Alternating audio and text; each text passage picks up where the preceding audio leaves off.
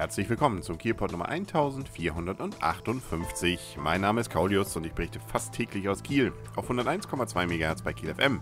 Morgens um 7 sowie mittags um 12 und rund um die Uhr auf kielpot.de. Was ist es für ein Wochenende, beziehungsweise was war es auch für ein schöner Samstag, insbesondere für die Menschen, die es dann bei diesem Sonnenwetter gewagt haben, mal wieder ins Holsteinstadion zu gehen zum Spiel Holstein-Kiel gegen SVW in Wiesbaden. Und als äh, ja, leidgeprüfter Holstein-Fan stellt man sich ja auf vieles ein, aber eigentlich nicht unbedingt darauf, dass es am Ende ein 3-0 wird. Und zwar für Holstein. Und das auch noch ein schönes und auch noch ein spannendes. Also, das war sehr schön anzusehen. Die 4120 Zuschauer wurden auf jeden Fall entlohnt für ihr Kommen und auch das Zahlen. Und äh, das allerdings noch nicht so richtig ganz in der ersten Halbzeit.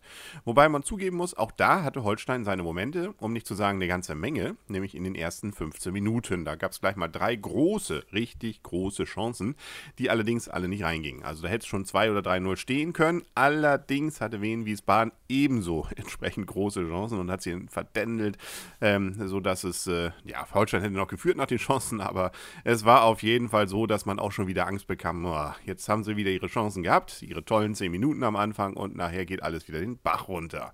Und dann kam die zweite Halbzeit äh, und da kam dann Danneberg in der 50. wo er das 1 zu 0 gemacht hat und äh, da dachte man dann schon, oh, könnte und Minute später danach dachte man, oh nein, kann wohl doch nicht. So ein Sheet. Äh, ähm, naja, aber Schied sollte noch eine Rolle spielen. Äh, vorher allerdings gab es, wie gesagt, noch einen Elfmeter, nämlich einen Foul-Elfmeter für die Wien Wiesbadener. War kein schweres Foul, was da passierte, aber ein Wegdrängen. Und dann, ja, darf man eben mal, wenn es im 11-Meter-Raum bzw. im 16-Meter-Raum passiert, dann aufs Tor ohne Gegenwehr schießen. Nutzte aber nichts, die Latte hielt äh, und äh, damit blieb es beim 1 zu 0 und äh, große Freude brach aus im Stadion. Die Latte hatte übrigens auch schon vorher, da war es allerdings noch der Pfosten, äh, eine Rolle gespielt, als nämlich auch Holstein da genau gescheitert war in der ersten Halbzeit. Ja, also so gesehen auch da kann man sagen, die Latte bzw. das Tor war neutral. Aber damit war ja noch lange nicht Schluss. Äh, Holstein hat weiter gestürmt, hat gesagt, Mensch, 1-0, das wissen wir aus der Vergangenheit, das muss nicht halten.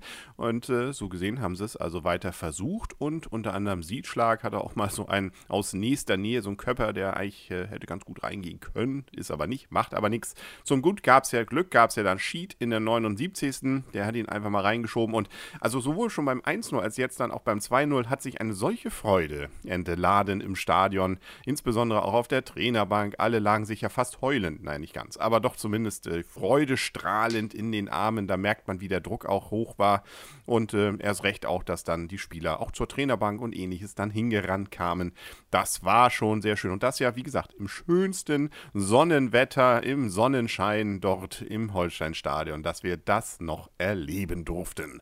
Ja, und Schulze, der durfte dann auch noch was erleben, nämlich zum ersten, dass er eingewechselt wurde wurde für Siedschlag oder gegen Siedschlag. In der 84. ging er rein. Ja, und was macht er dann? Gleich mal in der 85. Das 3 zu 0. Das nenne ich mal effektiv und die richtige Entscheidung vom Trainer. Also, Herr Neitzel, da alles richtig gemacht auf jeden Fall. Da kann man nicht meckern. Also, wir fassen nochmal zusammen. 3 zu 0 gewinnt Holstein zu Hause.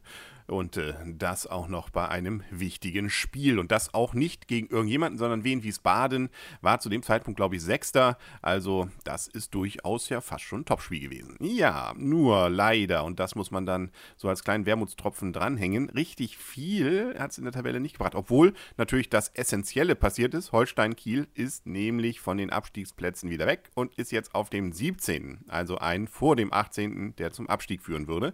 Punktgleich allerdings mit dem 18. Und das Ganze dann auch noch so eng, dass nämlich Chemnitz gerade mal nur zwei Punkte vor Kiel ist, weil Chemnitz nämlich auch gewonnen hat. Also so gesehen bleibt es spannend, das Ganze. Borussia Dortmund 2 muss nochmal ran und die haben sonst nämlich auch genauso 34, also zwei mehr als Holstein und auch Stuttgart 2. Die werden ja dann zu Gast sein in Kiel beim nächsten Heimspiel am Mittwoch, dem 26.03. um 19 Uhr. Aber vorher gibt es noch zwei Auswärtsspiele, nämlich einmal in Duisburg kommenden Samstag, dem 15.03. um 14 Uhr und den Samstag Samstag drauf in Elversberg. Das heißt, das sind weiterhin alles Endspiele damit man dann doch mal etwas sicherer und mit etwas mehr Luft aus dem Abstiegsbereich dann rauskommen kann. Was Holstein auf jeden Fall gut hat, das sind nämlich ihre Tore-Differenz 3 plus, das hat da unten keiner.